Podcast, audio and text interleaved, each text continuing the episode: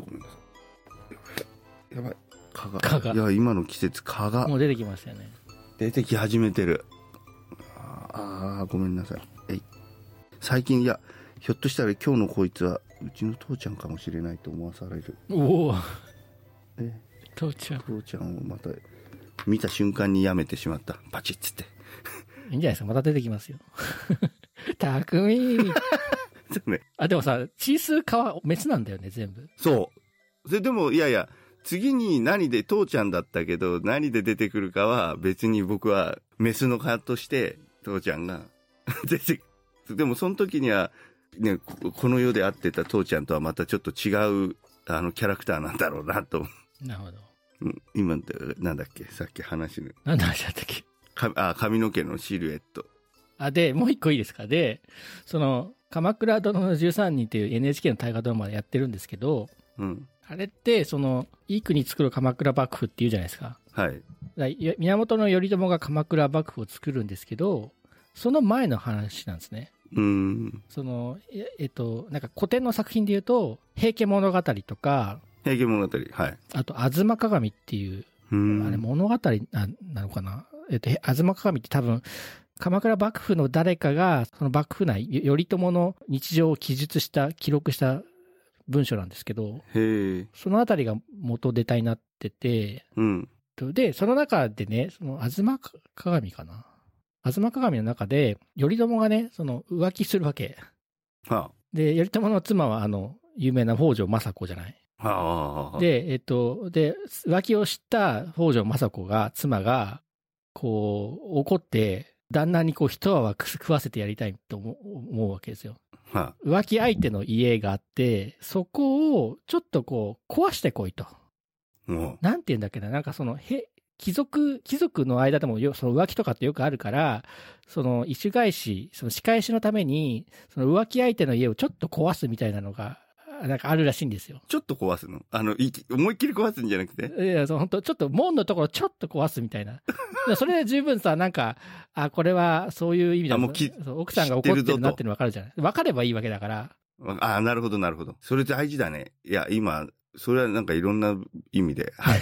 で、で、で、その、その、北条政子、頼朝の妻が、あの、その、誰にお願いしたかっていうと、えっ、とね、おか、お父さん、より、政子のお父さん、えっ、と、頼朝の義理の父がいるじゃないですか。はい。その義理の父のお嫁さんの親戚。うん。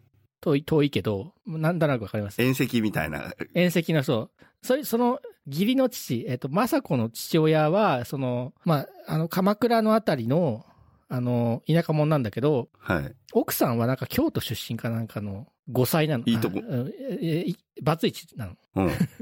で、要は京都出身で、その、奥さんの、あの、親族も京都から来てるから、その京都の都のその、なんていうかな、風俗が分かってるわけね。その風習が。風習が、はい。だからその浮気相手の家を壊すっていうのはまあ、京都ではよくあることらしくて。そこら辺心得てるし、はい、もしそれがバレ、バレたっていうか、雅子がそういうことをやったって思っても、妻のお父さん、義理の夫の親族だと怒りづらいっていうところもあって、その人にお願いしたわけよ。義理のお父さんに？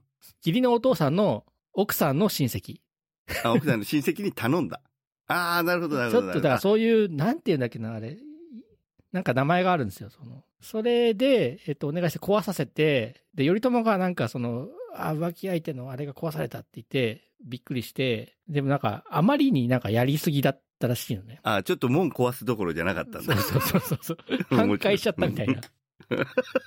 でも本当は門壊したんだと思うんだけど、その NHK の大河ドラマだと、反壊させて、頼朝に、ここまでやるかっていう言わせるギャグなんだけど、まあ、とにかくそれで壊されちゃったわけ。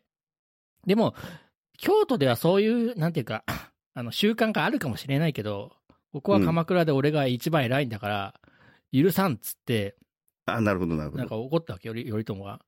で、どういう罰を与えたかっていうと、やった人の元取りを切るってことをやったのね。元取り？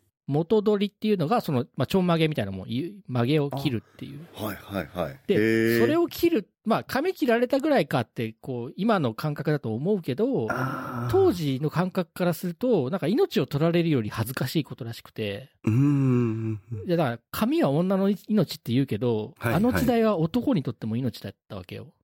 あーあとなんか、その、曲げたい髪の毛を見せるのは恥ずかしいらしくて、だから帽子かぶってんだよね。あ、エボシみたいなこういうこと。そうそうそうそうそうそう。へだからなんか、あ、髪の毛ってなんかそ、男にとってもそんな重要なあれだったんだっていうのを。ー何かそういう象徴というか、あれなのかね。うん、だから、あの、下半身だけ丸出しにして、なんか歩いてるようなもんみたいな気になっちゃうというかね。そうなんかなまあね。なんかさ、そういえば話変わるけどさ、あの、今コロナでマスクしてるじゃないですか、外だと。はいはいはい。で、なんかマスクもう外はいいんじゃないって話になってて、まあそれはそれで解放された感じがしていいんですけど、うん。なんかマスクをするのがさ、当たり前になっちゃってて僕は。あパンツみたいなもんみたいな。ちょっとね、は取るの恥ずかしいなって最近ちょっと思うんだよね。確かあの、マスクで、僕なんかさ、あの、こう、顎がないから、まあ、髭でごまかしてるような部分はあるけれども、あの、マスクもささらにこう、顎、顎マスクしてると、ここら辺フェイスライン勝手に作ってくれるんあ、ですよ。そうそうそう だからなんかあの、思ったよりもシャープに見せてくれるな、みたいな。そうかもしれない、なんね。たまにあの、鏡に映ってる自分見たときに、あれ？俺なんか痩せたかなと思うけど、ただ単にマスクでここのところのラインがさ、ボチョっとしてるのが隠れてるだけってそ、いうう、ね。隠れててね、そう、そ想像で、こう、かっこよく想像してくれてるみたいな。あある。あの、マスクで、おっていうさ、だからこれ不思議なもんで、こう、目だけで、ここのね、ところで、顔全体見な、見えなかったら、なんかその、なんだろう、うん魅力が、なんかか、あの、み隠れちゃ、隠れちゃうんじゃないかと思いきや、隠すことで見えてくる魅力みたいなもんも、なんかあったりはしますよね。そうだよね。だから、こう、だんだんその、なんて成長とともに顔の比率っていうのはこっちの目から下の方がどんどんこう大きくなってくるから。だからそこら辺でなんかこう、ここから下を隠すと、そこの、なんだろう、目、目の、目から上だけのバランスで。うん。ね、ここのところがあんまりね、なんか大きくなって縮むことはまずないじゃない。うん。か顔の成長の中で比率比率が。だからやっぱ基本的にはここの、あの、下のところが、こうね、科学と、こっちの目の下。骨格としては目の下の方が大きくなってくるから、ここがだんだんだんだん開いてくるっていう。だからそこをこう逆に隠しておくと、ここら辺のそう、あの、変わらない目、目、目の印象で、んなんかそのつながりで想像しちゃうっていう感じはあるかもしれないですね。いや、イスラム教のさ、厳しいところの女の人はさ、ヒジャブとニカブだっけうん、ぜ全部こう口と髪の毛隠しちゃう。目しか出さないじゃない。あれが日常だとやっぱ、人前でマスク、マスクっていうか、ヒジャブとかニカブとの恥ずかしいだろうね。いや、それのき、なんか今まであんまりこう想像に至ることはなかったですけど、少しそのなんかこう隠すって顔を隠すっていうことの、あの、いろんななんか感じ方う、ん。今回のコロナ。だって今本当に、な今日街ですれ違った人でさ、あの、堂々とやっぱマスク外してる女性の方いて、なんか僕なんかもう普段ずっと基本なんかポーズであ、あもうつけて顎にやってて、そうなんだ。息苦しいもうポーズでずっと顎、なんだろう、あの、マスクは一応してますみたいな。え、口も出てんの？顎ってことは？出てる出てる。普通に。で、だからなんかの時、お店で対面の時こうシュッて上げて、キャシャーン、キャシャーンみたいな。自分の中でキャシャーンみたいな。シュッつって、シュッ、シュッ、シュッつって。上下を自分で、あの、口元だけこう上げてるみたいな感じにしますけどね。でも今日見て、あ、この人はある意思表示というか、なんか、で、さっきのその地じゃないけれど、漫画の地の異端とか、か今回、マスクをその、するかしないかっていうのの、な、なんか街中でマスクしないで、あ、歩、歩いてる。で、僕友達でも実際なんか、あの、目の前でね、注意されてる人いたし、ええああ。うん。なんか全然、うだ風紀委員みたいなおじさんがなんか、うん、とかって、マスクしろ、みたいな。いや、でもいるよね。でも、で、し、しないで怒られる人もいるしね。え？いや、しないで無理やり入ろうとしてお店の人からしてください。ああ、してください。いやー、もうテレビでしなくていいって言ってんじゃねえかっていうおじさんもいるよね。あ、いそうだね。いそういそう。だからなんかなん、この、なんだろうな。ふまあ、踏み絵にまではならないけれども、なんだろうなって考えさせられたマスクだし、で、でもなんか、顎、顎にやってんのはね、なんかこう、腹巻きしてるみたいな感じでね、少しだんだんなんか安心感が出てきちゃうんだよね。あの、肩、よくね、僕昔、うちの、あの、父ちゃんが、肩にさ、なんていう、肩だけ、こう、夜寝るときに肩だけこうね、あれなんて言うんだろうね、肩だけ温める用のさ、洋服。そんなんあんの？うん、ベストのさらに肩だけ版みたいなやつがあるので、前でペッペって止めれる、肩を冷やさないやつみたいなね。えー、ちゃんちゃんこのつ、短い版みたいなそ。うそうそうそうそうそうの、もっとすごい胸のあたりくらいまでしかないようなのがあって、で、私はなんでこんなのやってんだろうって分かんなかったんだけど、最近少しなんかその肩周り、寝るときにタオルケットわざわざ首の周りにこうやって巻いて、まあマフラーみたいなもんだね。で、肩マフラーみたいな。あ、でもここ、だから肩の筋肉って結構年齢とともにどんどん落ちてくるから、50肩とか言うじゃないですか。うん。だからそれで寒くなるのかもしれないよね。そう。で、だから少し一枚そこにあるだけで、ちょっとなんかこう、やっぱ保温さ、なんて言うんだろうね。なんか冷えない。いや、うん、あるだけで違いますよ。違うよね。だから、それで、僕、中学生の頃、いっつもなんか成長期だったのか、お腹がもう本当に3年間毎日痛くて、で、下痢、あの、下痢止めの薬とか、本当にいつも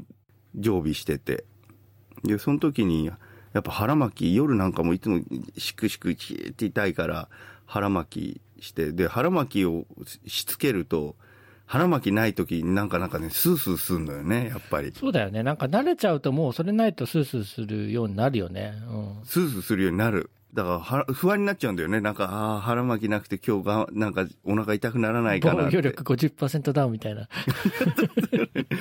で 中学の学校行ってる日日中でもなんか朝からお腹痛い時これちょっとしとこうと思って腹巻きしてってたもんね。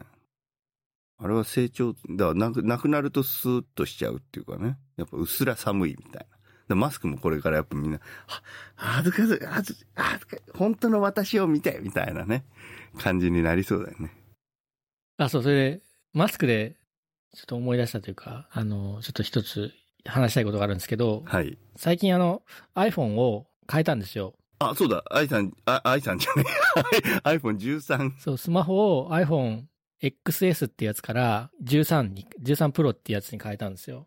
今、最新ってことですか？今の時点で。今最新なんですけど、まあ3年経っちゃってて、なんか電池がなくなっ、なんか持たなくなって、あ、電池が、とにかくもう本当にね、うんバッテリーが。だまだまし使えようと思えば全然まだ使えたんですけど、変えたい理由が、フェイスアンロックするときなんですよ。はい。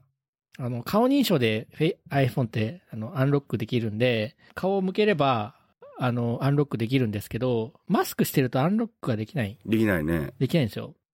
で、だからそれは不便だなと思ってて、Apple Watch をつければ、Apple Watch をつけてて、かつ iPhone だったら、マスクしててもロック解除できるらしいのね。ああ。目、目あたりだけで、あの、だから情報半分だけど、そのアイ、アップルウォッチが。いや、えっとね、多分顔の情報は使わなくて Apple Watch をしてるっていう情報だけでなる、ほど、そっちだけ。だから、Apple Watch 買おうかなとか思ったんだけど、ちょっと高いし、え、え、今、野沢くんがしてんのそれアップルウォッチじゃないの？今はこれはね、えっと、Fitbit Verusa っていうやつで、Apple Watch じゃないやつなの。じゃないやつなんだ。うんまあこっちは見た目も。Apple Watch の半額ぐらいの値段で、えでーすごい昔からこのこのシリーズを使ってるのね。あ、そうなんだこ。れ昔あの、ペブルっていうスマートウォッチで、それ1万5千円とかで買えたの、昔は。へ。そのペブルが、そのフィットビットって会社に買収されちゃって、あ、なるほど、なるほど。で、こなるほの、こ後継機がこれになってるんですけど、どへえ。そう。で、いや、アップルウォッチでも高いし、うんでもどうしようかなみたいに思ってて、そしたら、その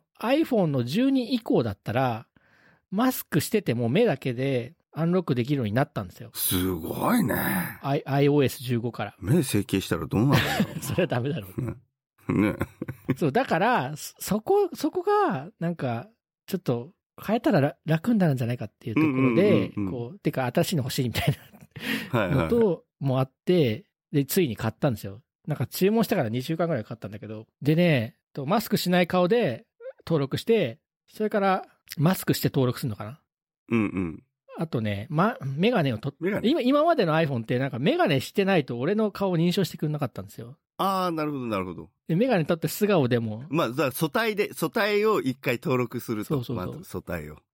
で、いや、でき、できたんですよ。マスクしててもアンロックできるようになったんで、め、め、その後メガネかけてもアンロック。メガネしててもしてしてなくても多分できる。それがやっぱすごい楽で、だいたい支払いってあの、あの、スマホでタッチして支払いするんですよ。うーん。で、その時に、その、支払いする時に iPhone をアンロックしないといけないんですね。はいはい。だから、お店のレジの前でいちいちマスクを外して、素顔を晒せて iPhone を見ないと、今まで 決済ができなかったんですよ。なるほど、なるほど。お金払うためにわざわざお店の人の前でマスク取るっていうことをしなきゃいけなくて、まあもちろんその暗証番号を入れればロック解除できるんですけど、それはそれでまあめんどくさいし。でさ、なんか僕メガネもしてるから、はいマスク外そうとすると一緒になんかメガネも取れちゃったりとかするし。で、なんかレジだとさ、なんだかんだであたふたしてるじゃないですか。はいポイントカードありますかとかなんか聞いてきたりするしさ。で、マスクしてても、こう、アンロックできるようになったんで、手手間が一つ減ったんで、それは良かったなって感じです。なるほど。そえ、でも、他にももうちょっと、なんていうんですか。まあ、いや、僕つい最近、お OS はアップデートして、OS アップデートしたら、たまあ、最新になったのかな？これ、アップデ、OS が。はい。すごい他のものも全部、アプリもアップデートしなきゃいけなくなって、めんどくさいことになっちゃったなと思うんですけど、なんか使い勝手っていうのはなんか変わった部分はありますか？そのなんか UI 的に。ああ、いや、そこはあんまり。逆になんか、その iOS のバージョンを上げると、使えなくなるソフトが出てきて、いや、出てくるでしょこれ、今。最新バージョンには対応してませんとかなって、になってるじゃない？なんか、起動が悪くなったやつがめちゃくちゃあって、え、今 iPhone はいくつのやつを使ってるんですか？iPhone は10、あ、10、10か。10、10です。俺の1個前ですね。10ですね。10か。まあ、10はまだ現役かな。その iOS15 まで行きますよね。あ、そうそうそう、15、今、だから15になったの。つい、あの、数週間前にやって、でも長かった、なんか、どん、こんなに時間かかったっけって、なんかこの、あ OS のアップデートって。結構時間かかるよね。かるよね。いや、一晩かかるときあるよ。あ、今ね、15.4.1。いやいや、スマホの、スマホのアップデートがだよ、OS の。これがもう2、3時間かかってたもん。あ、いや、うん、2、3時間なら普通かな。あ、そう？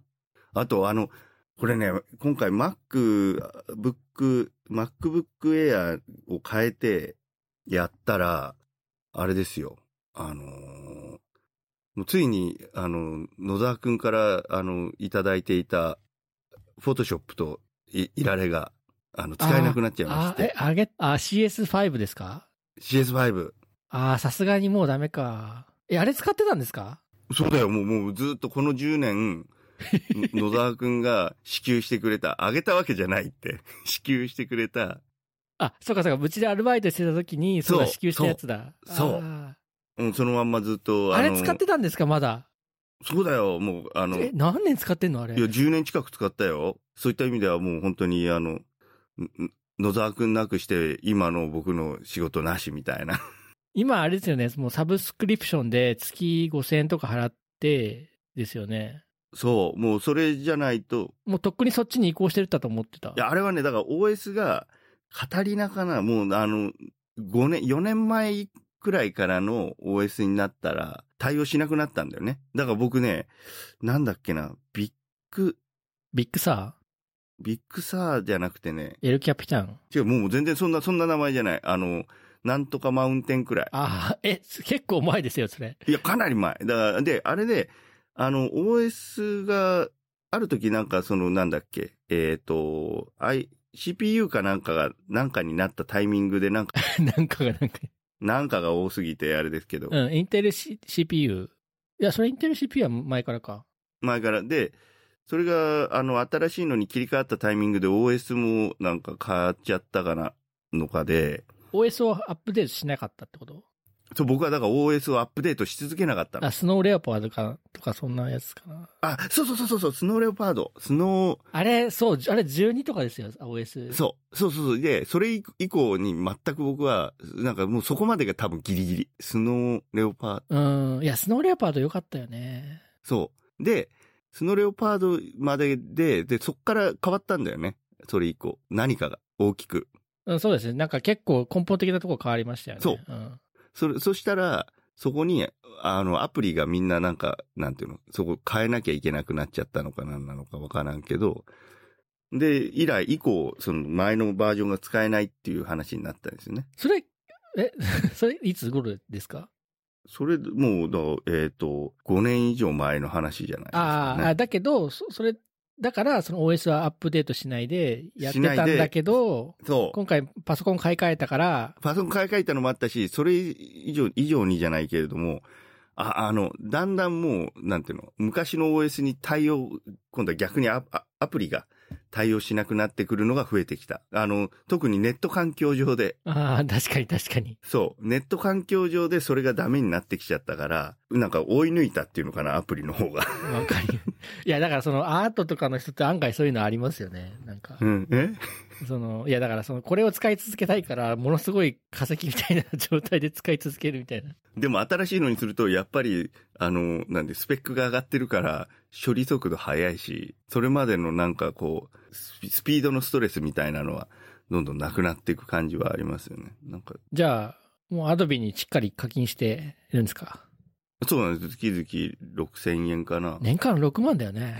え？そうね。でもバリバリ使ってるから全然元取れるでしょ。まあ元はきっと取れて、で、プレミアも、で、今いいなと思うのは、プレミアから何から、他の、あの、アプリも全部使えるようになってるから、うん、動画もできるし、オーディションあ。とオーディションって音声編集もあるし。そう。これはね、大変ありがたいですね。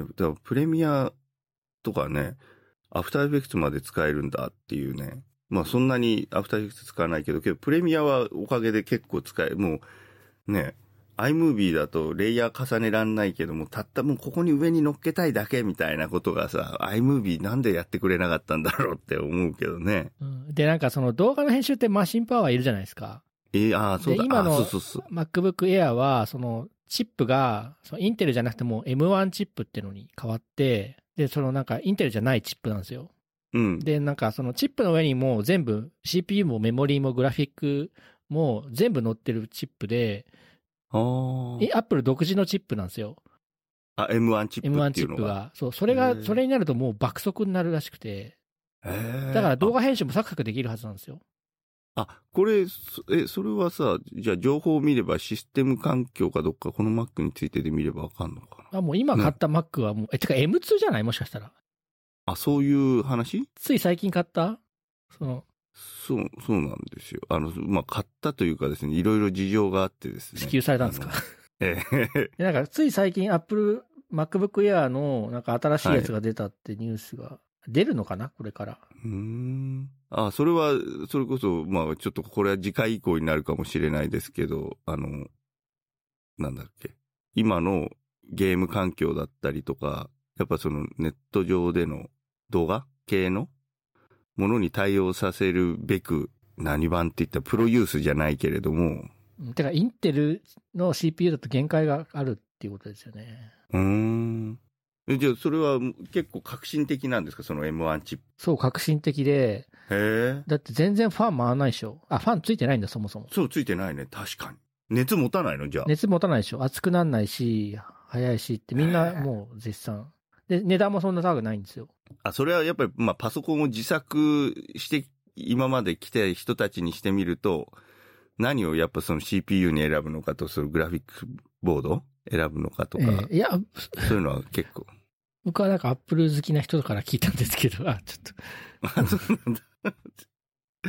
でも確かに早い。なんかだからね、なんかね、今までさ、なんて言うんだろう、こうガタンガタン、ガタンガタンっていう電車に乗ってたのが、なんかスーってリニアモーターカーみたいなね、なんか電車に乗ってるような感じの質感。だからこれ不思議だよね。だってさ、パソコンがこうガタガタとかって動いてるわけじゃないのに、なんかその操作性の中にそういう、なんだろう、中での仕組みのなんか質感を感じるっていうのが あるでしょ、れそう、そうかもしれない。い？や、だからその、ねだから、その CPU はすごい速くても、CPU とメモリの通信とか、そのハードディスク、そのストレージとの書き込みとかが今今までボトルネックになってたわけ。うん。CPU が早く計算してても、次の計算をするためのメモリの読み込みが遅かったりとか、はいはい。計算した結果を保存するための書き込みがハードディスクだと遅いし、えあと SSD も昔は SSD 早いって言ってたじゃないですか。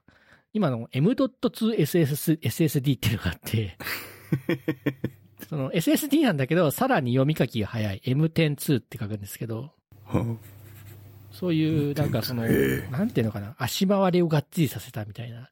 エンジンだけ速くするんじゃなくて、あのもういろんなところの合成を高めるとか、こあう、きっちり全部仕上げていくみたいな。で、それを、それがどうしてできるかっていうと、一つのチップに全部乗ってるからなんですよね。今までチップが分かれてて、そこを銅の配線でやってたから、そこの銅の配線がネックになってるわけ。チップ上で行くと、あの、もう速いっていう。まあ、距距離が短いし。距離もその材質が変わららないから、ない。あっていうあ、それは。感じです。で、うん僕、今、これ、MacBook Air の2017年のやつなんですよ。10万円切ってたから買ったんだけど、2019年とかに。もうなんか、全然使えないんですよ。100めストレージが125ギガしかなくて、はいはいはいは何もソフトを入れられない。い。入れない。あ、もう、その通信用の今。最低限のセットでもう十分みたいな。でもそれがね、た、たかだか5年前くらいの話じゃない？そうそうそう5年前のものが今そうなってきちゃってるっていうのが。5年前って、これのもっといい機種も20万とか30万するやつも、オワコンにしちゃうぐらい、その M1Mac はすごいんですよね。それより十何万円。円のその M1 の Mac と MacBook Air とか MacBook Pro の方が早い。いやー、それはもう、だからこの20年くらい、Mac、僕一番最初 MacBook、ん違う。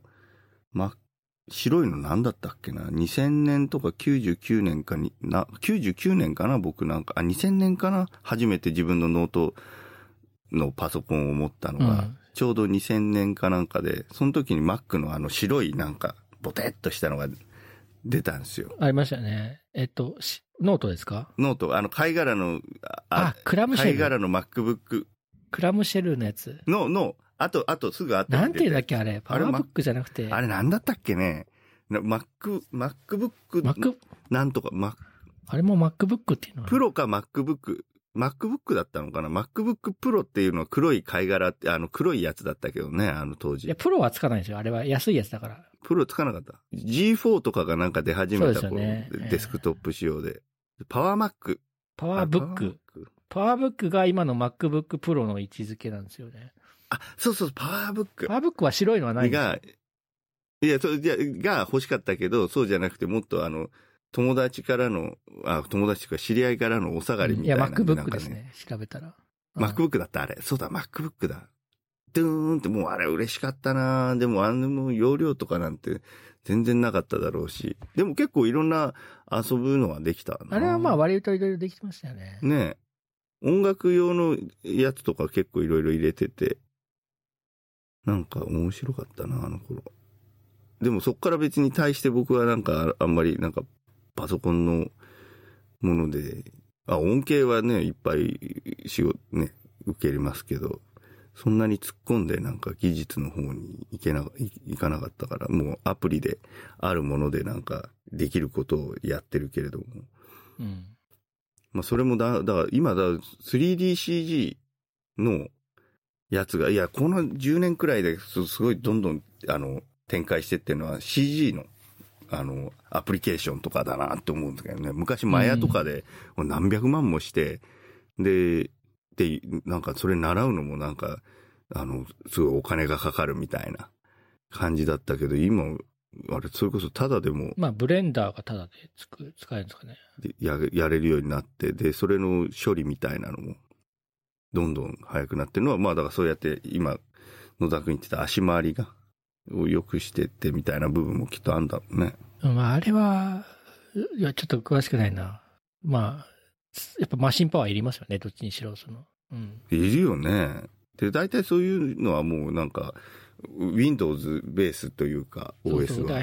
速さ、速くないとそういうのは書けなくて、で、Mac の速さは限界があるから、それでみんな Windows 行っちゃったんですよね。あの、絵を描くとかアート系って結構 Mac 強かったじゃないですか。強い強い。まあ今でも Photoshop いられくらいだったらね、そんな不自由しないけど。だけど、なんかやっぱりそのマシンパワーでガンガン 3D 作っていくとかなると、もう Mac じゃ全然ダメで、うん、もうそれで Windows いっちゃったんですよね。みんな。うん。でも、だからまたね、M1 で戻ってくるかもしれないし、そういうクリエイター系の人が。ああ。でも、こう、OS のなんかこう、階層っていうかなんか仕様が違うから、僕なんか、あの、たまに実家行って Windows なんかこれちょっと見てって言われた時に、もうさっぱり操作がわかんないっていうね、もう本当にどこで立ち上げるのみたいな、なんかもうそういうレベル。何がどこに格納されててっていうのがもう全然わかんない。そうですよね。あれはなんかちょっと、あの、違うものを、こうランチパッドみたいな、あの Mac にあるやつの、あれが Windows もなんかあるでしょ？で、そのなんか、それがどこに収まってんのかがわかんないっていう いや、ないかな、ランチパッドみたいなのは。ない？なんかアプリケーション、なんか左からなんかこうアプリケーションみたいに出て。昔、それ結構昔のやつだよね。あ、それもう昔なの？今そういう開き方、まあできなくもないけど、しないかな。てか、よく使うやつだけこう出てくるみたいな感じになってるし。あ、そうなんだ。もうそれ、そういうのももう勝手にカスタマイズされて、どんどんこう、大きなお世話じゃないけれども、最適化していくような、うん。感じに。あとなんか探さない？その、もう直接入力しちゃうみたいな文字を。ああ、さっきね、だから今、あの、僕、クイックタイム探すのも別にこのスポットライトで入れ入れちゃえばいいじゃんって言われれば、まあ確かにそうで、もう、だから、これからその、なんて、中の構造がどうなってるかわからんでも、ね、とりあえずキーワード入れて、っていう風なのがどんどん出てくるかまあ、Google なんかでも、まあ、そうっちゃそうだもんね。うん、基本キーワードだけで連想、連想ゲームみたいな感じですもんね。どんどん展開してって。そうですよね。あれ、なんだっけって思いつく限りの言葉をなんとなく入れてれば。なんかこんな単語は入ってたよな、で大体。全然違う人、じゃ予測変換とか、なんか、パソコンの方がね、パソコンというか、コンピューターの方が圧倒的になんかその予測のは、あのバリエーションの 幅が広いから。でもな、どうなっていくんだろうな。これから。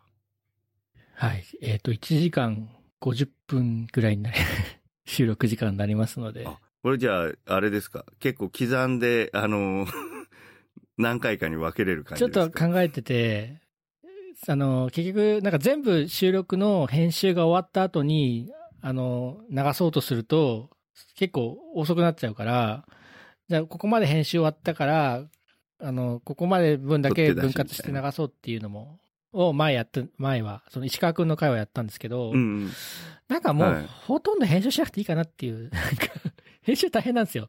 1時間収録するじゃないですか。そうだよね？いや、それ聞きながらカットしたり、短くしたりしてると、なんか3時間ぐらい経ってる3時間じゃ聞かないかもしれない。はいはい、そうすると、これ2時間の収録で6時間かかることになっちゃうんで、ね、もう本当最低限にして、1回でバーンってやるかもしれないです。だから、本当は、だから、ちゃんとし絞って、ま、あの、要点だけを喋ってるのが、多分放送としてはいいんでしょうね。そのな、な、なだら、ながらでこうやってダラダラしゃ、今、二人の間でこうやって喋ってるから、今はあれだけど、人に聞いてもらうってなった時に。うん、いや、でも、そう、ね、こういう間じゃないと出てこない話がある、あって、だ、だからそこをやりたいからやってるんですよね、僕はね。うん。だから要点を、こう、ドンみたいなのって、ブログで書けばいいじゃないですか。はい。でもなんか、こういうふうに、こう、まったり喋りながらじゃないと、あ、そういえばみたいな出てこない話ってあるから、はいはい。うん。そこが、こう、できるのが、この、ポッドキャスト、音声メディア、会話メディアかなと思ってるんで。ああ。なるほど。これはこれですごくいい、楽しく話してよかったです。いや、もう僕は楽しいですけどね。あの、野田、野田君の意図する、あの、もものに、何だってるのかはちょっと、もう本当にフランクに。ええ、で今日は今までで一番なんか、今日はというか、なんかこういう感じで喋れると、ね、こんな感じなんで、また、あの、緊張せずに。そのうち。いつでも。これは、これ、この感じだったらいつでも喋れるね。だいたい今日、今回は僕のネタが多かったんで、なんか、これちょっと聞いてほしいなみたいなのがあったら、はい、さんの方も。わかりました。あと、告知はさっき言ったあれですよね、あの、古典が6月。古典が6月。ありがとう。でももう、だからちょっとこの、ちょっとこれからの2週間はちょっと本当に詰めてやらないと。もうちょうど一週間。ホームページとかあるんですか？古典の。ホームページありますね。あの、ヒモンやライライズギャラリーって入れていただくと。そこでやってるんですね。はい。はい。あ、まあ僕の名前検索、あの、グーグルで入れていただいても出てこなかきったんですよか出てくるかなと。あ本当に上田匠で出てこないね検索したらさ、ウィキペディアでか、うん。で出てきて、上田さんのウィキペディアそれね。だね。これ、なんで、誰が何の目的で作ってくれたのかがい一番謎みたいな。本当に。これ、しかも僕、自分でなんか一切やってないですから、僕、そんな、自分のホームページすら作らないやつがウィキペディアなんかやるわいけもなくて。やーいつの間にこんなウィキペディアができる大物になっていたんだ。いやいやいや、特筆すべきことは何もないみたいなのもね、いえいえはずなのに。はい。じゃあ、あの、ライズギャラリーのリンクは、あの、ショーノートに貼っときますので、あ、おぜひ願い、ありがとうございます。見に行ってかあげてください。はい。えーっと、じゃあ、はい。七味唐辛子を第45回ゲストは上田匠さんでした。ありがとうございました。ありがとうございます。